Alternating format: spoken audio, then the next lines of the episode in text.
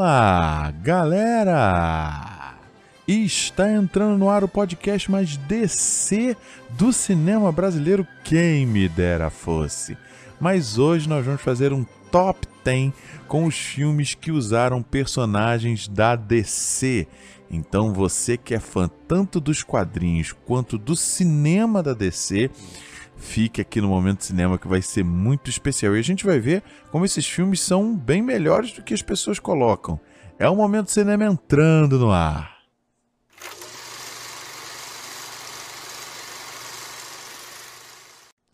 Olá, gente, eu sou Fábio Guimarães, esse é o Momento Cinema, sejam bem-vindos.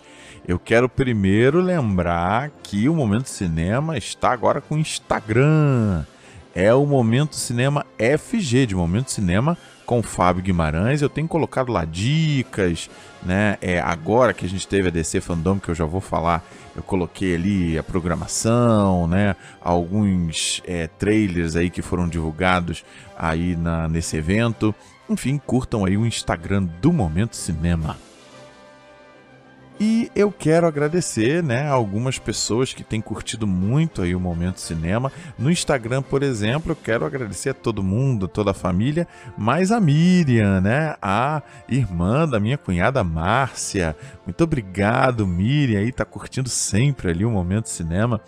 E eu quero agradecer também, mais uma vez, ao Henrico, meu querido aluno, que está curtindo sempre o Momento Cinema, né? Tá aí chegando aí ao campeonato. É piada interna.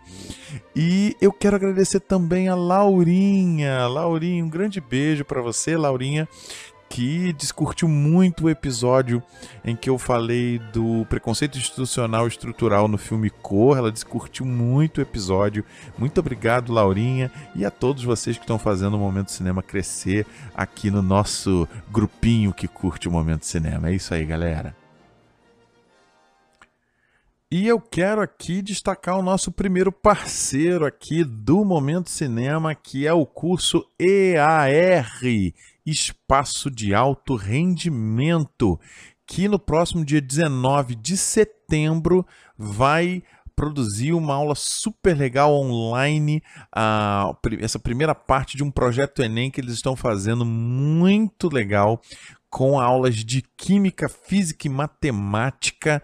Se inscreva, eu vou deixar aqui na descrição o contato para você se inscrever, você aí pré-vestibulando, que está pensando no Enem. Não tem nada de ano perdido não, muito pelo contrário, hein? Tá na hora de estudar, galera, tá? E olha, posso dizer, conheço, conheço os professores, é, são amigos e profissionais absurdos os melhores do mercado, mas vocês não têm a menor dúvida disso.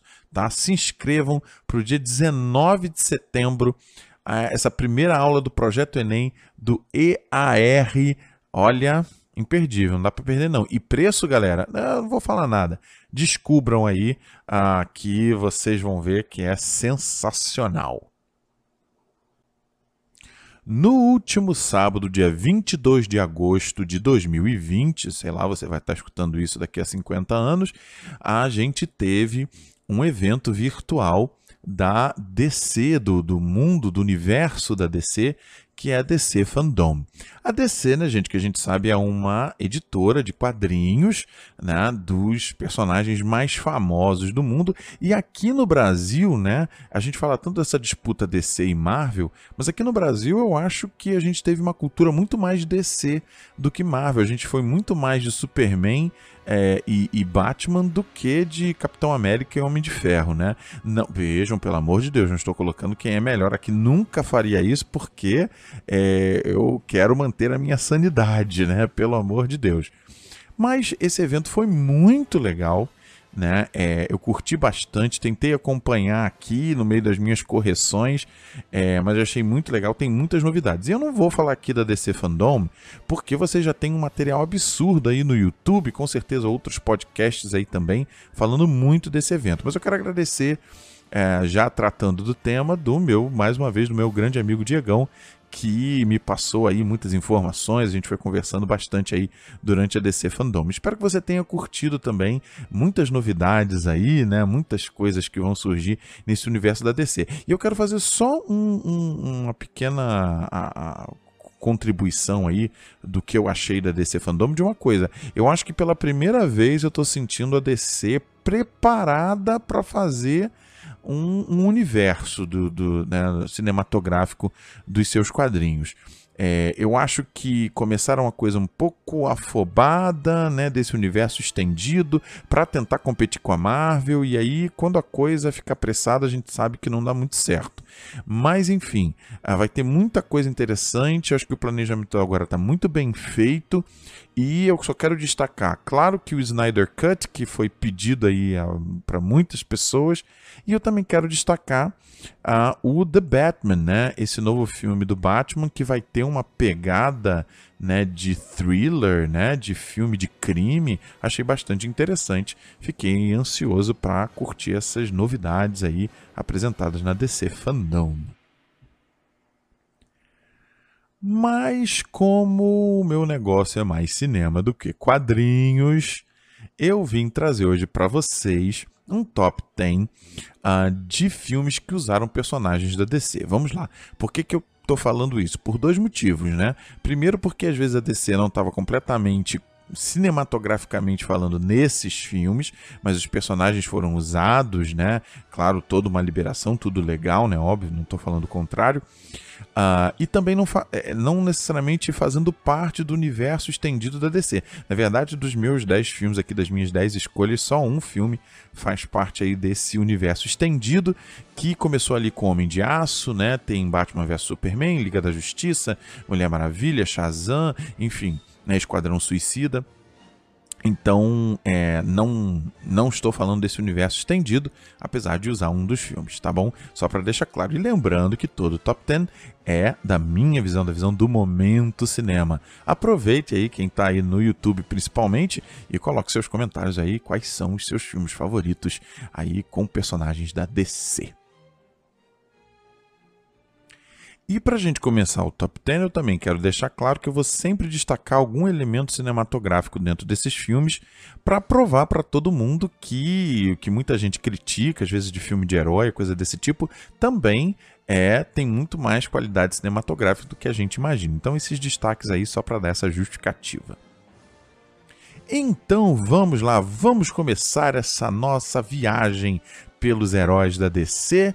E em décimo lugar eu estou trazendo Superman 2, o Superman 2, hein? A Aventura Continua, filme de 1980 dos diretores Richard Lester e Richard Donner. Richard Donner foi o diretor do primeiro filme e aí por divergências criativas ele acabou abandonando o projeto ali no meio e o Richard Lester acabou assumindo aí a direção do filme, tá?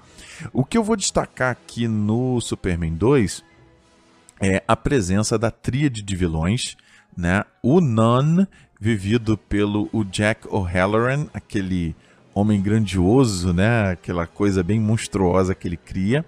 A Ursa, vivida pela Sarah Douglas, excelente também, né? Numa cópia ali do grande General Zod, uh, vivido pelo Terence Stamp.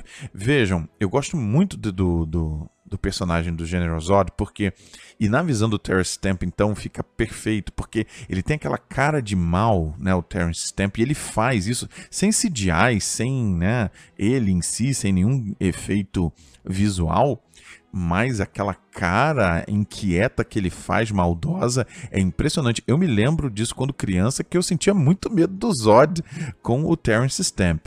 E eu gosto muito também do Michael Shannon, que fez agora o General Zod ah, nessa versão, nesse universo estendido aí da, da DC, tá? Então, é, para mim, essa tríade acabou se destacando. E, claro, eu tenho que destacar os dois diretores, principalmente ah, nas cenas de né, entre o Superman e essa tríade de vilões é, é, ali, principalmente em Metrópolis, né, foram realmente cenas muito bem feitas para a época. A gente está falando de 1980. Nossa, assim, bem filmadas, bem destacadas, as câmeras bem abertas, né, os efeitos bem feitos para a época. É, foram cenas bem legais, né, bem divertidas. Eu me lembro de sempre curtir muito o Superman 2. Está aí o décimo lugar na lista.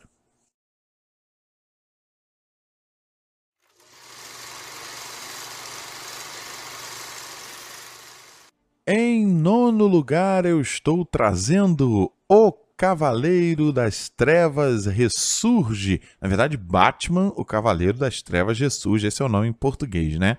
Filme de 2012 do Christopher Nolan, né? É o filme que termina a trilogia Cavaleiro das Trevas, começado lá com Batman Begins e seguido pelo Cavaleiro das Trevas, tá? Do Nolan, todos os três filmes desse grande diretor, uma das grandes mentes cinematográficas aí ah, da nossa contemporaneidade, tá?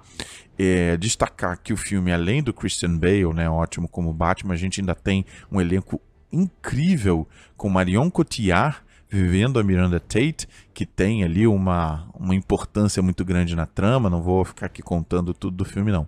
O Tom Hardy, que faz o melhor Bane do cinema, né? Até porque comparar com o do Batman e Robin é brincadeira. E, né? e o Joseph Gordon-Levitt fazendo o John Blake, uh, excelente também, assim, um grande elenco, tá? Mas do Cavaleiro das Trevas ressurge, eu quero destacar a fotografia do Wally Pfister. Ah, eu gosto muito da fotografia dele é engraçado, porque o Pfister ele foi indicado ao Oscar de melhor fotografia pelo o filme anterior, né, pelo Cavaleiro das Trevas. Ah, só que eu gosto mais da fotografia aqui no Ressurge.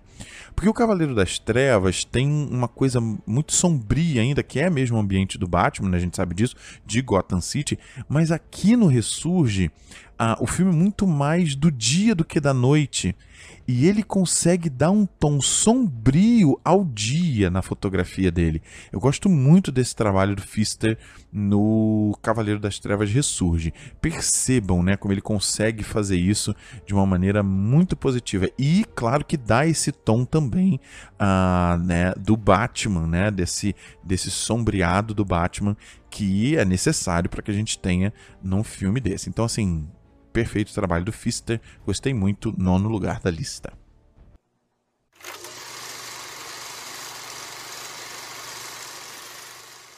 Em oitavo lugar, eu estou trazendo Batman, o Batman de 1989 filme do Tim Burton, das grandes mentes, vamos dizer assim, do ambiente sombrio do cinema moderno, né? Ah, eu adoro filme, eu me lembro dos filmes que eu vi no cinema, assim, primeiro de herói, né, que eu vi no cinema, de ter me encantado com todo esse universo, né, que é realmente sensacional, tá? Lembrando que a gente tem o Michael Keaton como Batman, que né? A gente já sabe que vai retornar, né? Nesse universo estendido aí da DC, pelo que a gente entendeu no filme do Flash. Enfim, todo mundo aí muito ansioso para ver de novo o Michael Keaton como Batman, né? A gente ainda tem no elenco a Kim Basinger fazendo a Vicky Vale, não seria ela fazer a Vicky veio, parece que seria a Shan Young, mas ela se acidentou nas gravações e foi substituída pela Kim Basinger e ficou e fez um grande sucesso, né?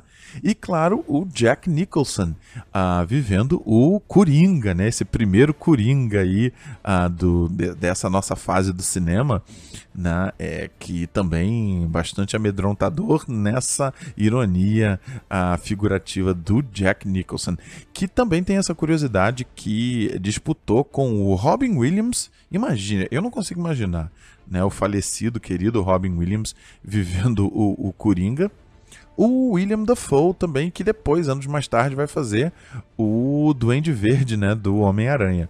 Ah, e outro que disputou para ser o Coringa foi o David Bowie, né? Falecido também David Bowie, ah, cantor britânico, né?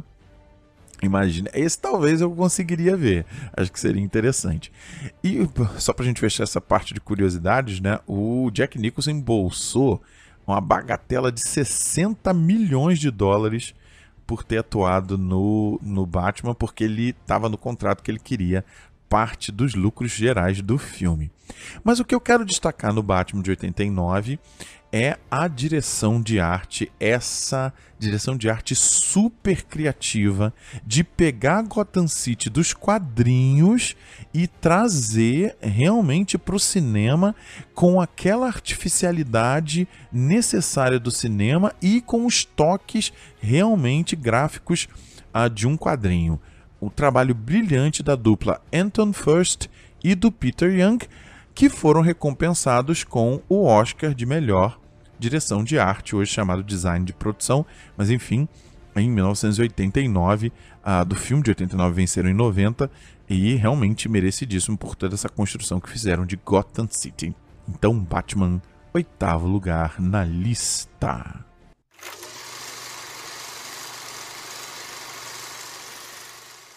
Em sétimo lugar, eu estou trazendo o único filme desse universo estendido que eu mencionei antes da DC, que é o Mulher Maravilha, filme de 2017 da diretora Patty Jenkins, que também dirigiu Mulher Maravilha 1984, que a gente teve trailer na DC Fandom, né, que a gente viu ali a Cheetah, a Mulher Leopardo, que vai ser vivida pela Kristen Wiig, que eu adoro, tá todo mundo muito ansioso para assistir a esse filme. O Mulher Maravilha que ainda trouxe esse achado de presença, né, que se encaixou perfeitamente com a personagem, que é a atriz Gal Gadot, e se pronuncia assim, tá? Gadot, com o D no final, que vem da origem ali de Israel, né? Ah, ela, ela sempre deixa isso muito claro. E o Chris Pine também, que tá ótimo, que vai retornar também nesse filme agora, né? Mas o que eu quero destacar da Mulher Maravilha são dois elementos cinematográficos. Primeiro, o figurino da Lindy Hemming, que tem dois momentos ali, né? O momento das Amazonas com esse figurino mítico, né, muito bem definido, que tem uma remetência dos quadrinhos, mas também tem um tom até moderno, né? O filme nem se passa na nossa contemporaneidade, é ali na Primeira Guerra Mundial, mas ela consegue, né, imprimir essa essa essa visão moderna aí da do figurino das Amazonas. E também todo esse figurino de época aí é, da Europa, né? E tudo mais, um, um, figurino muito bem colocado, muito bem luxuoso, até eu diria, a nível de apresentação. Então, gostei muito do figurino de Mulher Maravilha e da trilha sonora do filme, né? a trilha da Mulher Maravilha, para mim, é a melhor trilha desse universo estendido do DC, que é a do Rupert Gregson Williams. Muito boa a trilha, tem um impacto bem interessante, uma fortaleza ali que imprime a personagem e ele se encaixa também muito bem nos momentos do filme. Enfim, ah, muito boa também essa trilha. Enfim, o filme é muito legal, ele tem a diversão, ele tem a seriedade e tem, claro, essa importância da presença feminina ah, no universo cinematográfico, da heroína ali se levantando. E, claro, né, a gente tem que destacar uma diretora, né? Essa visão tem que ser cada vez mais valorizada e aumentada dentro do cinema. É isso, galera. Mulher Maravilha, sétimo lugar na lista.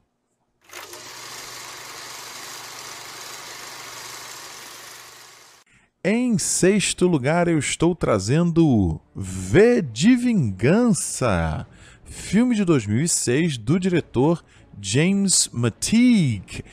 É esse que muitas, muitas pessoas não sabem que é sim um, um vindo de um quadrinho da DC, né, do Alan Moore.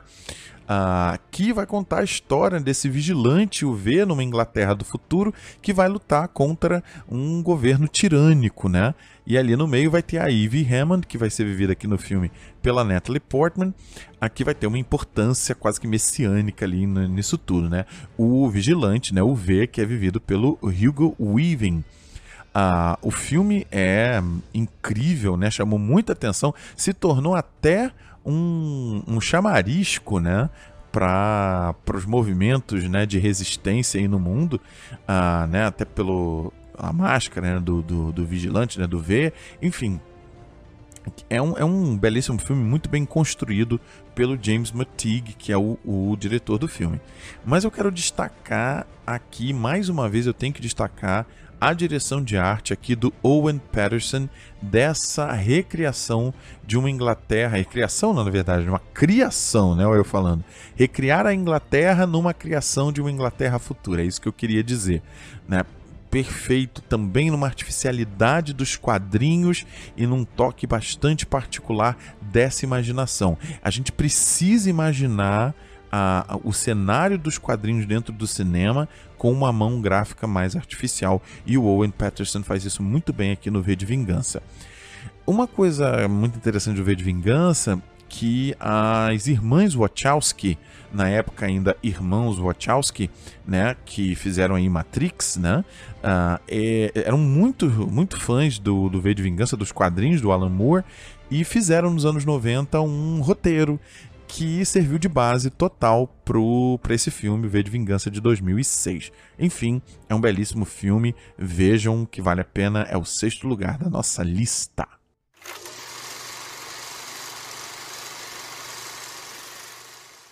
Em quinto lugar, eu estou trazendo mais um Batman, hein? Vão contando aí, porque os Batmans vão aparecer aqui, não tem jeito. Mas estou trazendo Batman O Retorno, filme de 1992, também do Tim Burton, continuação né, do meu oitavo lugar aqui do Batman.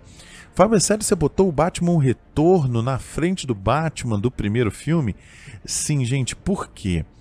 Com o Batman Retorno, o Tim Burton, que é, claro, um fã do expressionismo alemão, ele aqui ele dá uma aula de como trazer o expressionismo alemão para a nossa modernidade. O filme é completamente expressionista.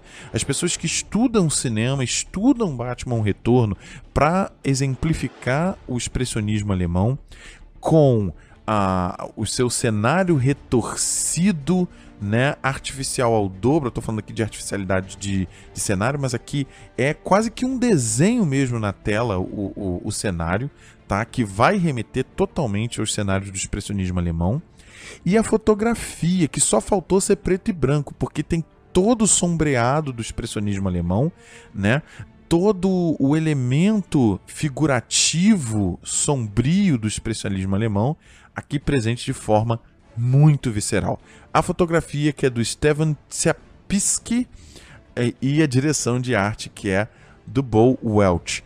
Ah, todos esses dois trabalhos de arte ficaram né, na criação aí perfeita do Tim Burton que ele queria colocar o expressionismo alemão e claro sem falar que o pinguim do Danny DeVito é totalmente uma referência ao Dr. Caligari, do filme O Gabinete do Dr. Caligari, obra-prima do expressionismo alemão. Tá? Então é uma aula de cinema. Batman Retorno podia até estar um pouquinho mais na frente na lista a, a, a nível de filme. É brilhante. Fica aí o nosso quinto lugar na lista.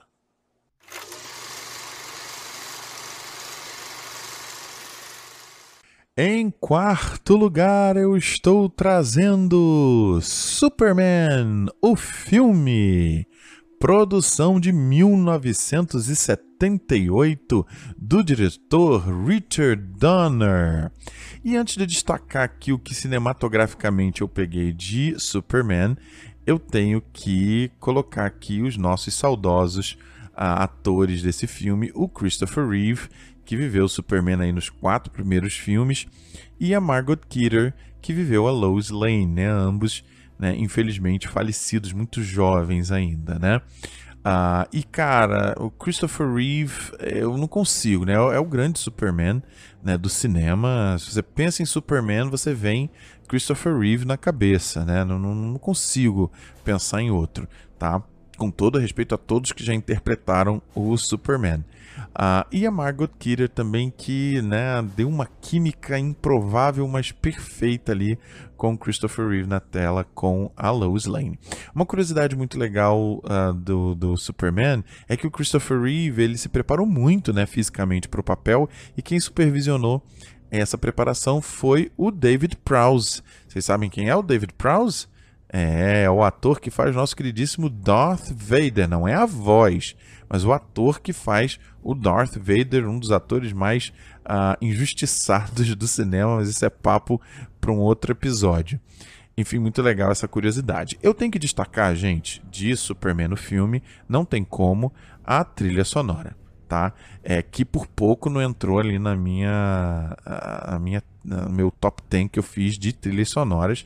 Ah, procurem o episódio, até porque quem faz a trilha de Superman é o grande John Williams, que eu falo muito lá nesse episódio, então procurem para vocês verem. É uma trilha incrível e principalmente tem o tom de herói, tem a dinâmica a pop moderna que o herói tem que ter, o herói dos quadrinhos tem que passar isso no cinema, né? E a trilha do John Williams passa isso, tem aquele evocar né, da esperança do herói, né? Com um, uma pegada que é clássica, né? Da montagem da, da trilha sonora, mas super moderna também.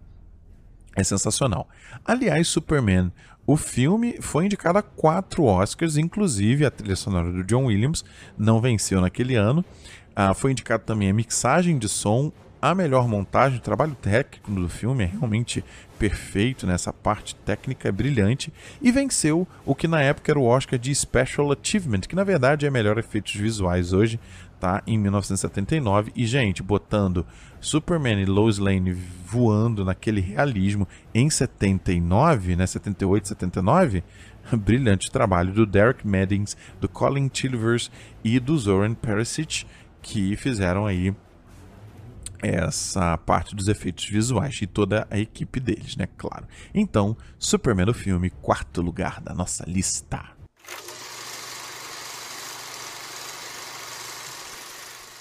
Em terceiro lugar, eu estou trazendo Watchmen, o filme. Produção de 2009, filme que inseriu o Zack Snyder uh, no universo da DC. Gente, assim, Fábio, peraí, tu vai me dizer que o Watchmen é melhor que Superman? Você colocou na frente. Gente, eu acho que tem muitos elementos aqui do Watchmen que são incríveis. A junção dos elementos é, fazem do, do, do Watchmen realmente algo de destaque nível de cinema. Claro que eu não vou comparar épocas, né? Porque seria uma covardia com o Superman, né? Mas é, eu vou destacar, por exemplo, o planejamento do filme, que é um grande filme no ar, com um realismo da década de 80, sem ser preto e branco, sem evocar um, um, uma luminosidade artificial tão, é, tão forte, assim, tão pontual. Uh, mas esse, essa junção desse trabalho de arte, mais o trabalho técnico de efeitos visuais que não foram apelativos né, é, a nível de nos enjoar, né, é, esse, esse é, esplandecer do CGI que foi muito bem feito aqui, é, realmente tem que se destacar da qualidade do filme. Né? Ah, então, destacando aqui os diretores de arte que fizeram toda essa montagem artística, que é o François Alduy, a Helen Jarvis e o James Stewart. Ah, realmente fizeram um trabalho brilhante nesse aspecto. O, o Watchmen, né, é um quadrinho aí que também é do Alan Moore, né, que é do V de Vingança, que vai contar a história desse grupo de heróis, né, que foi uh, deixado de lado, né, depois de um de um elemento judicial e que ali no, no, meio da Guerra Fria, e tem essa questão dos anos 80 muito forte aqui, né? No meio da Guerra Fria, em 85, né? O comediante, né? Que é o Edward Blake, é assassinado. E aí eles vão é, começar a compreender que pode estar tá acontecendo uma trama ali de um assassino, né? Dos, dos heróis aí que foram ah, subjugados na época. E exatamente por isso, por esses caminhos que o filme tomou, que eu quero destacar o roteiro desse filme. É, a história dos quadrinhos, né? E não estou falando aqui a história original do Watchmen, não é isso. Transpassar essa complexidade que é da história dos quadrinhos para a tela é muito complicado. E eu acho que o David Hayter e o Alex Tsay, que fazem o roteiro do Watchmen, acho que fizeram um trabalho super bem feito. Né? Então acho que deve se destacar isso. O David Hayter, que também fez o roteiro do primeiro filme do X-Men, e o Alan Tse, que naquele mesmo ano, em 2009, fez um curta uh, de animação que do, do próprio Watchmen, que é o Watchmen Contos do Cargueiro Negro, que muita gente gosta também, tá? Então, fica aí o Watchmen como o terceiro lugar da nossa lista.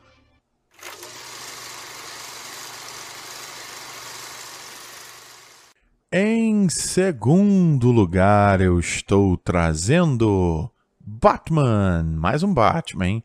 Batman, o Cavaleiro das Trevas, filme de 2008 do diretor Christopher Nolan. Eu tenho que começar destacando Christopher Nolan, é, que tem uma visão muito a contemporânea do cinema. E eu acho que ele se arriscou muito. Ele podia ter tomado um caminho super diferente da carreira dele, a nível mais cult e tudo mais. Mas ele se arriscou fazendo filme de herói. Eu acho que a gente tem que tirar o chapéu para ele nesse planejamento todo, tá? Ah, claro que aqui eu tenho que destacar mais uma vez o roteiro, que é brilhante aqui de O Cavaleiro das Trevas. Por quê? É ah, nesse pedido do século XXI de trazer esses heróis para o realismo. O que a gente não teve até então. Os heróis ficaram muito nesse ambiente do sonho, nesse ambiente romântico de que são invencíveis, de que são quase deuses. E aqui, com o Cavaleiro das Trevas, a gente tem o ponto pacífico de um realismo nesse universo dos heróis. E aí, esse roteiro, que é do próprio Christopher Nolan, do irmão do Nolan, o Jonathan Nolan, e do David S. Goyer. Eles criaram realmente uma trama política, uma trama de suspense, um thriller é, e um filme de ação, todos num mesmo emaranhado de gêneros de forma brilhante. Uh, o Jonathan Nolan, que é irmão do Christopher Nolan, ele fez também o brilhante, obra-prima talvez do Nolan, que é o Amnésia. Sensacional esse filme. Uh, fez também o Grande Truque, que eu adoro. E fez alguns episódios de daquela série, também tá chamando muita atenção, Westworld, né? E o David S. Goyer, ele é um dos roteiristas aí responsáveis aí uh, do, desse novo universo estendido da DC. Ele fez Homem de Aço, o Batman vs Superman, né? o Batman Begins também com Nolan. E fez também já há muitos anos, aí na década de 90, a trilogia Blade, né? No universo Marvel aí, né? Um, então, tenho bastante experiência com esse universo de heróis aí, o David S. Goyer. Uh, mas eu, obviamente, óbvio que eu não posso uh, deixar de destacar outro elemento importante, essencial desse filme, né? além do grande Christian Bale vivendo Batman, do Gary Oldman né, vivendo o comissário Gordon, do Aaron Eckhart vivendo o Duas Caras, né, Harvey Dent, né? Perfeito também. Claro, o outro saudoso, né? Heath Ledger, com a sua criação de Coringa, é, que é, é realmente de arrepiar. Primeiro, né, essa transposição dos quadrinhos absolutamente brilhante. O Coringa tem uma coisa de personagem, né, que mistura loucura com ironia, com é, é, sadismo, né? E, e principalmente uma coisa incrível do Heath Ledger aqui é essa questão da dualidade herói e vilão que ele né, insere, que ele fortalece o tempo inteiro na trama. Né? É, o Heath Ledger que venceu o Oscar de ator coadjuvante por esse filme. Infelizmente, o Oscar póstumo, ele que veio a falecer no ano da estreia do filme, em janeiro de 2008. Né, a família recebeu no ano seguinte o Oscar, muito merecido dele, sem dúvida nenhuma, tá? E só para vocês saberem como era o trabalho de ator do Heath Ledger, né? Ele, ele se isolou por um mês, né? Uh, para fazer o papel do Coringa, ele criou um diário para anotar o que seria, né? O, o, pensamento do Coringa, o que, quais seriam as ações do Coringa em determinadas situações, né, meio que improvisando né, o Coringa, o que fez aí a perfeição do personagem, tá certo?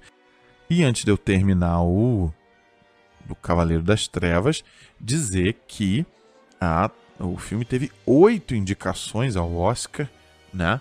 Melhor montagem, melhor maquiagem e penteado, melhor efeitos visuais, melhor mixagem de som, melhor fotografia, melhor edição de som e, como eu acabei de falar, a vitória do Heath Ledger como ator coadjuvante.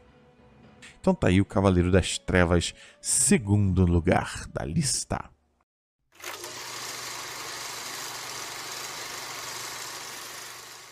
E o campeão desse top 10 não poderia ser outro, gente, senão o a, contemporâneo Coringa. Filme de 2019 do diretor Todd Phillips, que vai contar a origem desse que é o maior vilão da DC.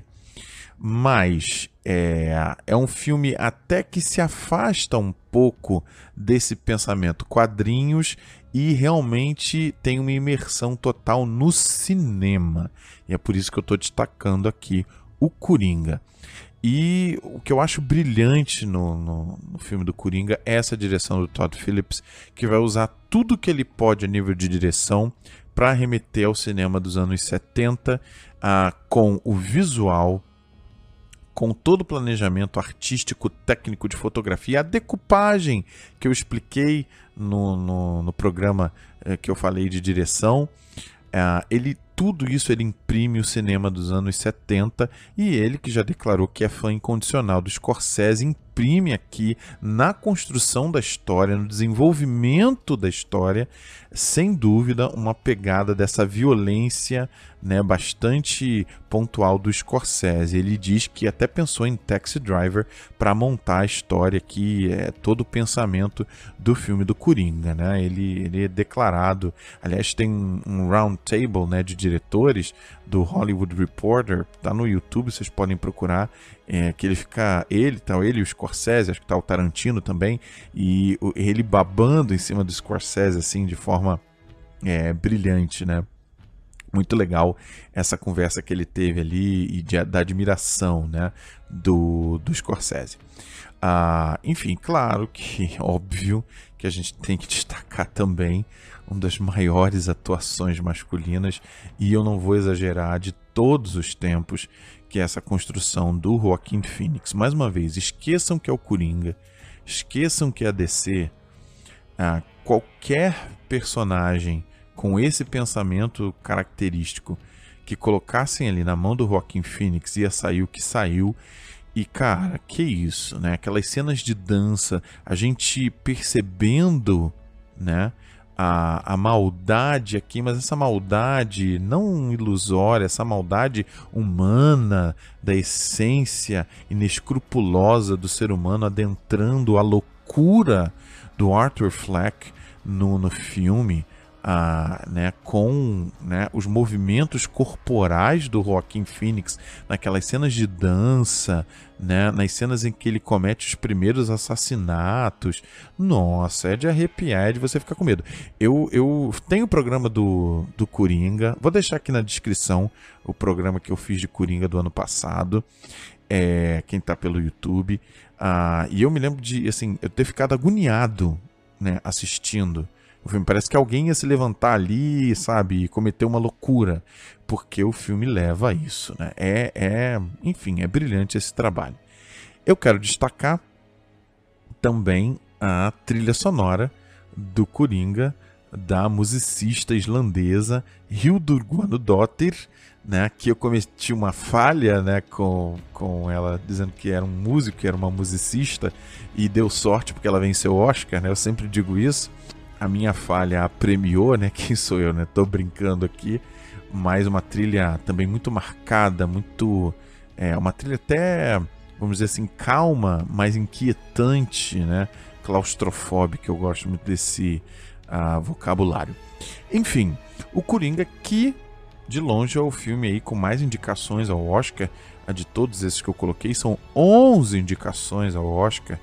Mixagem de som, edição de som, cabelo e maquiagem, figurino, montagem, fotografia, roteiro adaptado, que é também do Todd Phillips, a, o, a indicação de direção do Todd Phillips, né, a vitória da Hildur, né, de trilha sonora, a vitória do Joaquim Phoenix, melhor ator, e foi indicado ao Oscar de melhor filme com a curiosidade do Bradley Cooper, né, a ser um dos produtores aí do filme do Coringa. é realmente uma obra que vai unir os elementos cinematográficos e, na verdade, ele tira tudo isso dos quadrinhos, mas ele não quer mais imprimir o quadrinho aqui. Ele quer só quadrinho, agora você é cinema. E aí o Todd Phillips nos dá esse presente maravilhoso que é Coringa. E aí, gente, para vocês, né? Quais são os seus filmes favoritos aí da DC? É isso aí, galera. Coloque aí nos comentários quais são os seus filmes favoritos para a gente discutir o que a gente gosta, que é filmes de heróis, que é cinema, que é DC, que é tudo, galera. É isso aí, minha gente. Vamos curtir esses filmes. Queridos, eu sou Fábio Guimarães e a gente se vê no cinema.